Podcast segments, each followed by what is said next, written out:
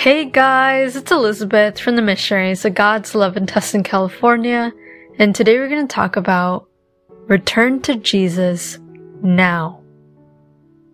Before we dive into this topic, I invite you to find a quiet place to sit. Strain your back, relax your shoulders, and take a deep breath in.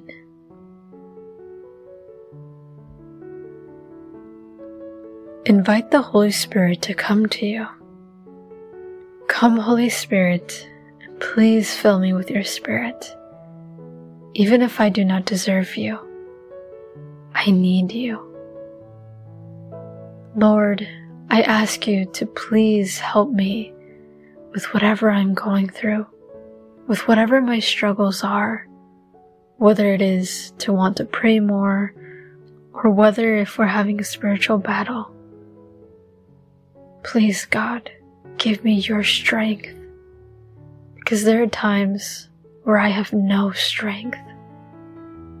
Please, Lord, help me during these difficult times and fill me with your peace.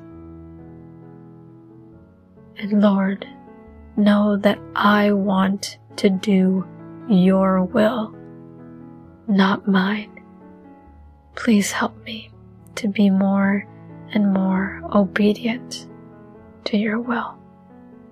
Amen.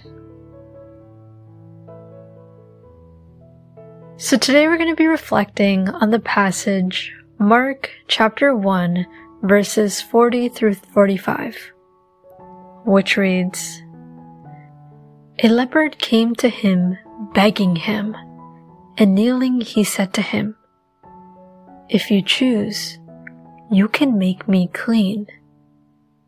Moved with pity, Jesus stretched out his hand and touched him and said to him, I do choose.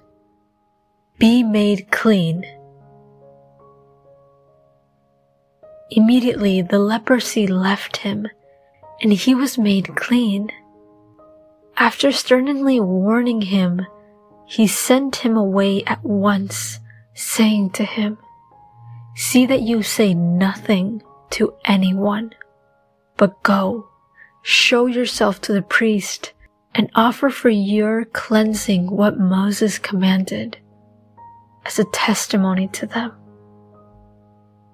But he went out and began to proclaim it freely and to spread the word so that Jesus could no longer go into the town openly, but stayed out in the country. And people came to him from every quarter. There used to be this norm that people with leopard disease could not mix with those who didn't have it. It was actually religious law.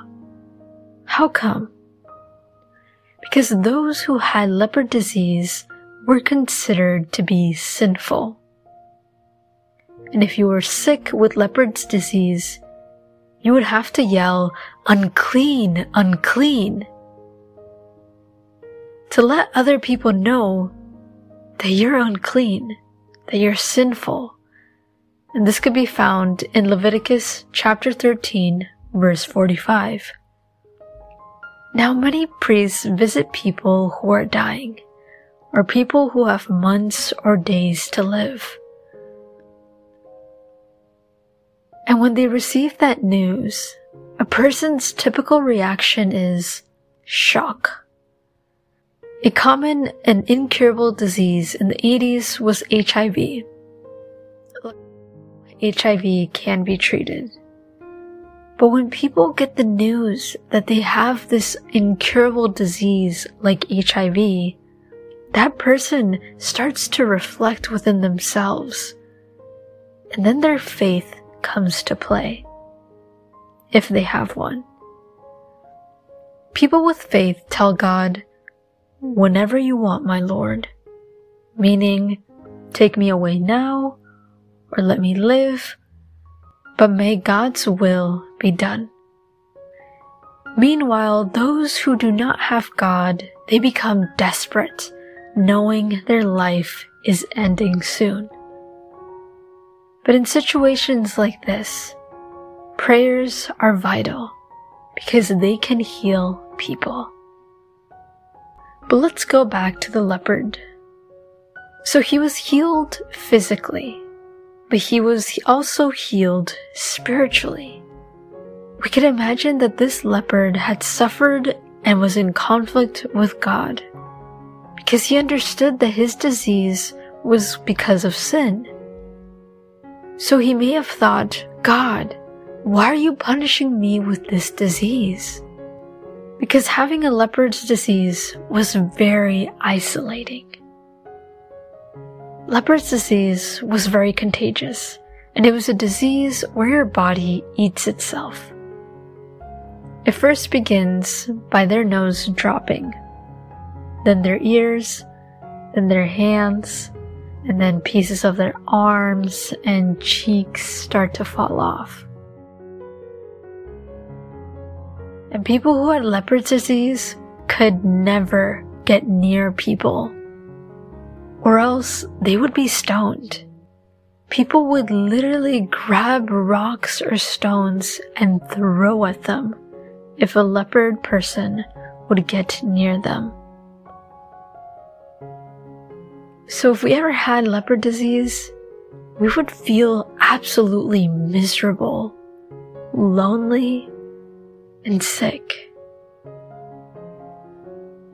And we would suffer a lot because we would be rejected by society. And we would suffer hunger because people cannot easily give food to people who have leopard's disease. I mean, in reality, nobody would want to feed a leopard.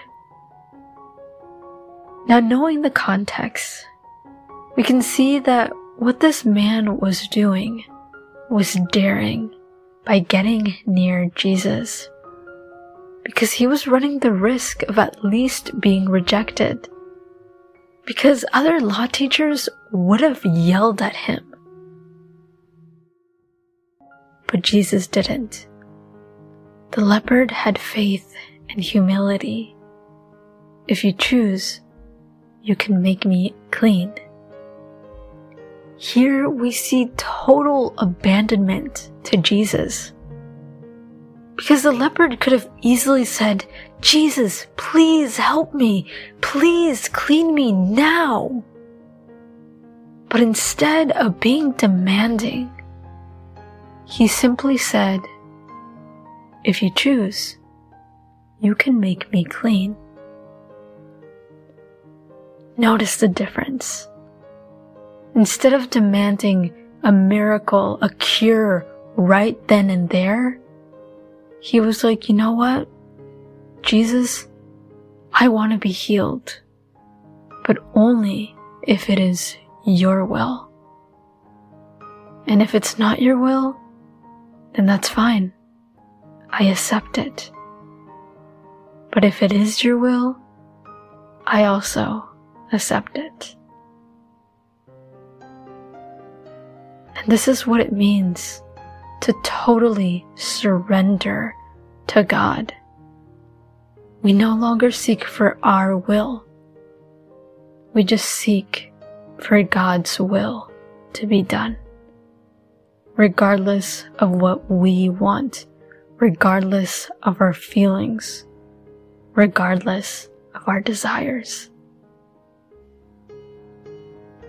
So after Jesus saw this man's total abandonment and faith in God, he healed him. And the first thing Jesus tells this man to do is to follow the path of God, to go back to God by going to a priest. Now, luckily, none of us will experience leopard's disease.